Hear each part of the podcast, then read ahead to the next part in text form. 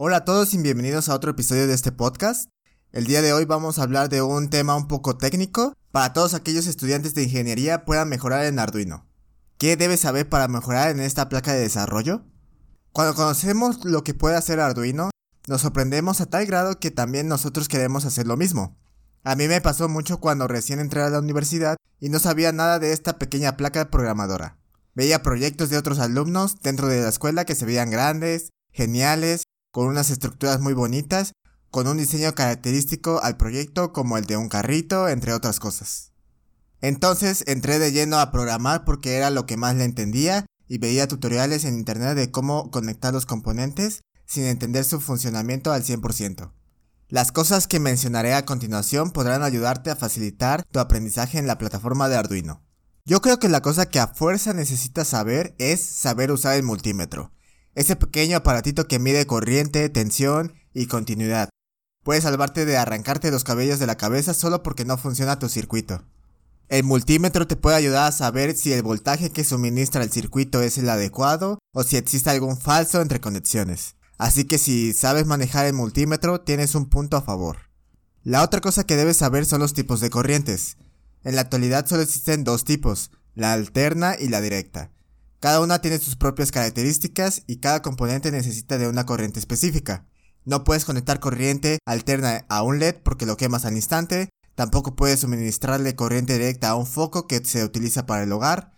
Saber qué tipo de corriente necesitan los componentes eléctricos que vayas a utilizar es crucial. De la mano lleva a la siguiente cosa, conocer los componentes electrónicos.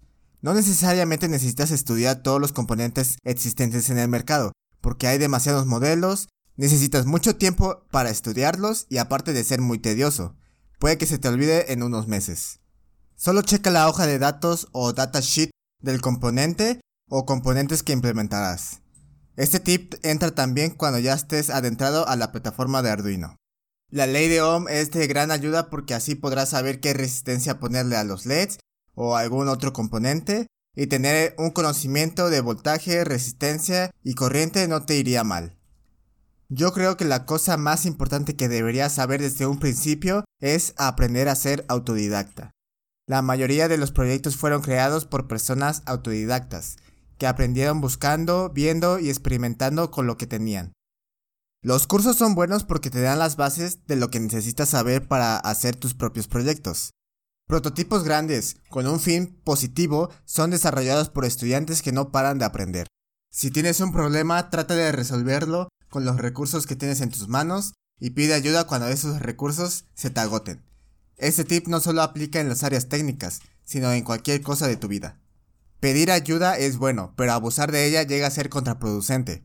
Es más probable que obtenga lo que necesita una persona que pide ayuda con conocimientos previos que aquella que solo pide ayuda sin tener ni una idea de lo que necesita. Nunca te detengas. Cuando empieces a comprender mejor todo este mundo de la tecnología, no dejarás de aprender cosas nuevas. Espero que les haya gustado este episodio. Les recuerdo que pueden apoyarnos siguiendo el podcast en Spotify y en YouTube. Recuerden visitar nuestra plataforma digital para aprender algo nuevo. Inicia tu ruta de aprendizaje en codicea.com. Muchas gracias por sintonizarnos y nos vemos en el siguiente episodio.